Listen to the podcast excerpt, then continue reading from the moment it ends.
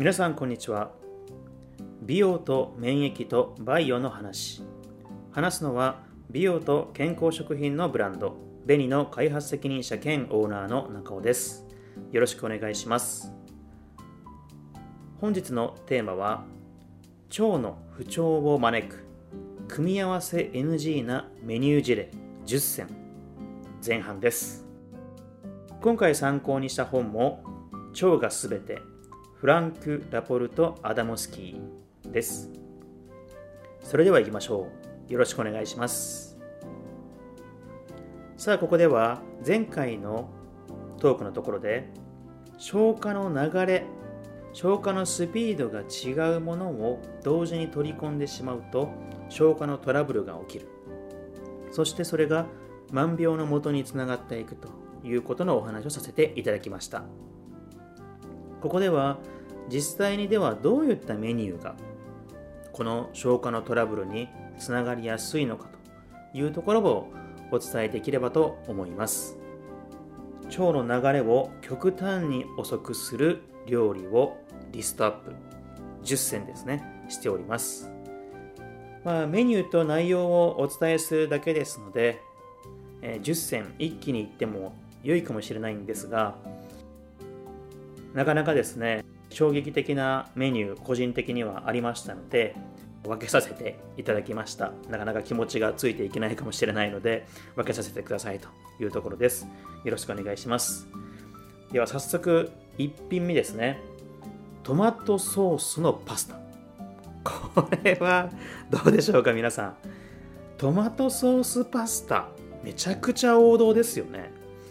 パスタといえばもし好きなパスタを3種類と言わればほとんどの方が1種類に入ってるんじゃないでしょうかね。まあ、前回のトークを聞いていただければいやそうだろうなというのが分かっていただけると思うんですけれどもトマトはファストの部類に入りますがあパスタはスローなんですよねなのでこれが合わさってるというのはですね非常に良くないということを言っていますですので、もしまあパスタを食べたいというのであればですね、まあここの著者が言っているのは、まあオリーブオイル系を絡めるもので、まあグリル野菜ですね、えー、そういったものを組み合わせるものですね。まあ、そういったものがいいんじゃないかということで、ただまあパスタと言われると、私は多分にパスタを食べるとすると2回に1回はおそらくトマトソース系を頼んでいる気がするので、なかなか衝撃的な結果が一番に来たなと思っております。そして2つ目ですね。マルゲリータ。これもまあ派生して、まあ、一緒に言ってもよかったかもしれないですがもうバッチリですよね。穀物とそしてトマトソースを使っているピザでございますので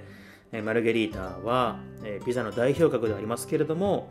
腸の流れを極端に遅くする料理としてリストアップされておりますですので、まあ、トマトソースを使わないピザが理想ですというふうに著者はおっしゃられていますまあ、なかなかですね、本格的なピザの店に行かないと、トマトソースを使ってないピザにはなかなか出会えないこともあるかと思うんですが、頑張って探してみましょう。続いて3点目です。まあ、これはもしかすれば食べたことない方もいらっしゃるかもしれませんね。タンドリーチキン。インド料理とかでいくとですねあのよく出てくるというかですねあの調理されているものですね。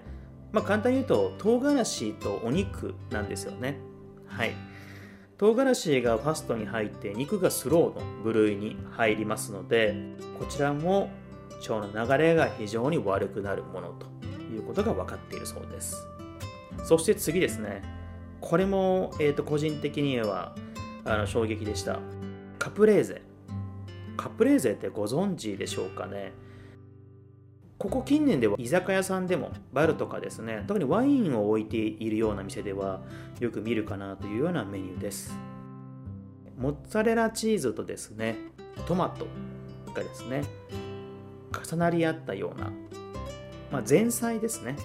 前菜として食べることがかなり多いメニューかなと思います。まあ、これも、まあ、トマトというとですねやっぱりあのさっぱりしていますしえー、冷たく冷やしても美味しいし温めても美味しいしでこういろいろな濃厚な食材と組み合わせることによってその濃厚さをくどくするのを抑えたりとかですね非常にトマトってさまざまな食材と相性がいいと思うんですよね。なのでこのカプレーゼっていうのも非常に女性の中ではですねかなり人気のメニュー。かと思いますし男性でも好きな方は多いと思います。ただ前菜としては超 NG だと。前菜でなくても NG なんですけどももう前菜の時点で腸をトラブルに導いていますからここから何を食べようとずっとトラブルだということですね。なかなか大変な状況です。続いて前半は最後になります。チーズとフルーツ。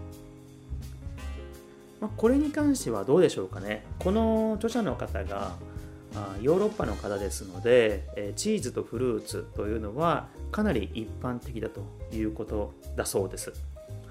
またことわざもあるようでして、まあ、こちらはイタリアの古い言葉だそうなんですけれども、まあ、これは和訳をそのままお伝えさせていただきます。チーズに洋梨を合わせて食べるとどれだけ美味か教えてはならない。これあのここには書いてないんですけれどもこれ誰に言ってるかというとですね農夫要は農民の方にですね。農民の方にチーズに洋梨を合わせるとかなり美味しいから伝えちゃダメだよっていうことわざが古い言葉にあるようです。まあ、ほとんどの方が知らなかったとは思うんですけれども、まあ、そもそもおそらく多くの方がチーズにと洋梨を合わせて食べるということをされてない方が日本には多いんじゃないかなと僕は個人的に思ってますが、まあ、この著者曰くですね、まあ、かっこ笑い的なイメージでいやそもそも食べなくていいよとただ腸がトラブルになるだけだからというところで締めくくってます皆さんいかがでしたでしょうか、えー、これが前半5個となっております。